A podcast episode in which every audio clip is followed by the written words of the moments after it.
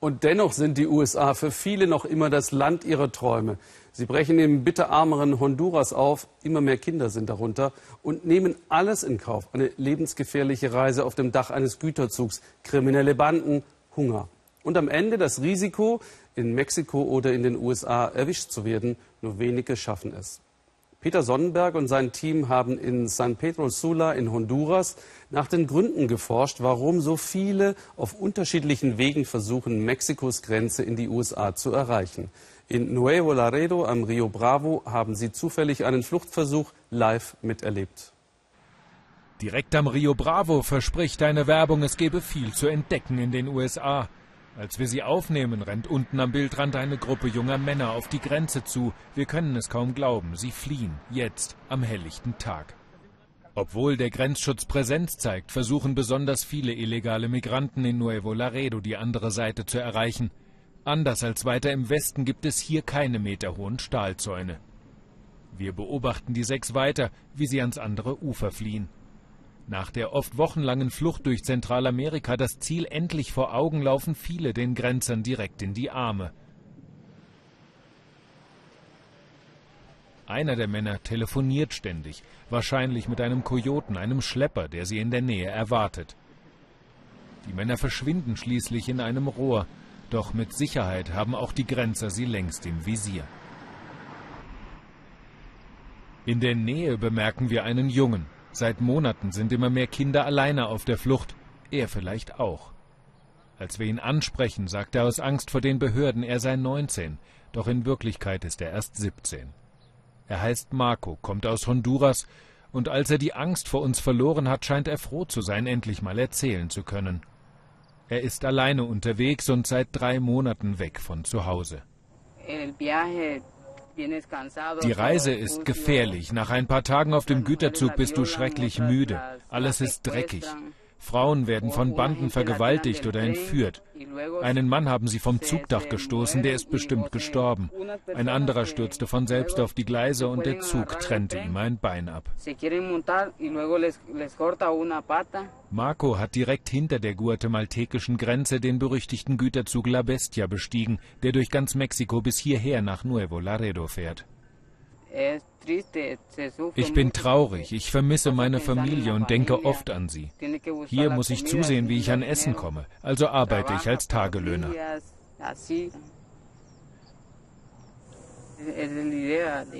Ich muss es in die USA schaffen. Ich will dort Geld verdienen, um dann meiner Familie in Honduras zu helfen. Für viele andere Kinder ist die Flucht bereits vorbei. Die Migrationspolizei hat sie erwischt und in eines der Abschiebeheime gesteckt. Hier warten manche Monate lang auf die Reise zurück in ihre Heimatländer. Manche kommen so verstört und entkräftet in Nuevo Laredo an, dass sie freiwillig aufgeben. Ein Psychologe hilft ihnen, die schlimmen Erinnerungen zu verarbeiten. Ich bin vor den Mörderbanden in Honduras geflohen. Die Maras wollten, dass ich bei ihnen mitmache und so werde wie sie, aber das wollte ich nicht. Da haben sie gedroht, mich umzubringen. Auf dem Weg werden den Kindern oft Geld, Papiere oder ihr Handy mit den Telefonnummern gestohlen. Meine Eltern haben keine Ahnung, wo ich bin. Sie können auch nicht nach mir suchen, dazu fehlt ihnen das Geld. Sie wissen ja nicht mal, wo Sie nach mir fragen sollen, weil ich Ihnen nicht sagen konnte, welchen Weg ich nehme. 3000 Kilometer südöstlich in Honduras. Die meisten Kinder, die wir in Mexiko getroffen haben, kommen von hier. Einige Mütter haben sich zusammengetan, suchen gemeinsam nach ihren Kindern, von denen sie nichts mehr gehört haben, seit die zur Flucht in ein vermeintlich besseres Leben aufgebrochen sind.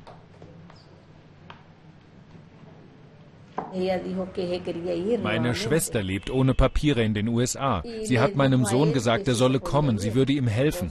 Also zog er los. Aber er ist niemals dort aufgetaucht. Jetzt habe ich keine Familie mehr. José ist wieder aufgetaucht. Auch er war auf dem mexikanischen Flüchtlingszug. Im Schlaf ist er zwischen die Waggons gestürzt und verlor ein Bein und einen Arm. Die andere Hand zerquetschte er sich.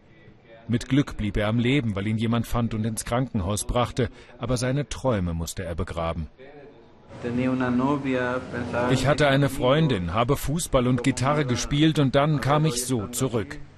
Ich bin mit der Illusion weggegangen, später mal meine Familie unterstützen zu können und ich kam als Last für sie zurück. Heute beschwört José andere Jugendliche, trotz aller Gefahren in Honduras zu bleiben. Aber die Situation in dem Land ist nicht so, dass man bleiben will. Wir sind in San Pedro Sula, der gefährlichsten Stadt in Lateinamerika. Jeden Tag vier Morde, dazu Entführung, Erpressung und Raub. Die Menschen fliehen scharenweise. In Stadtvierteln, in denen sich rivalisierende Mara-Banden bekämpfen, steht die Hälfte der Häuser leer und ist geplündert. Wir können diese Orte nur mit Polizeischutz betreten, auch wenn wir wissen, dass die Polizei gute Kontakte zu den Kriminellen pflegt und den Bewohnern kaum Sicherheit bietet. Wer hier bleibt, macht entweder mit, zahlt oder stirbt. Es ist eine Stadt in Angst.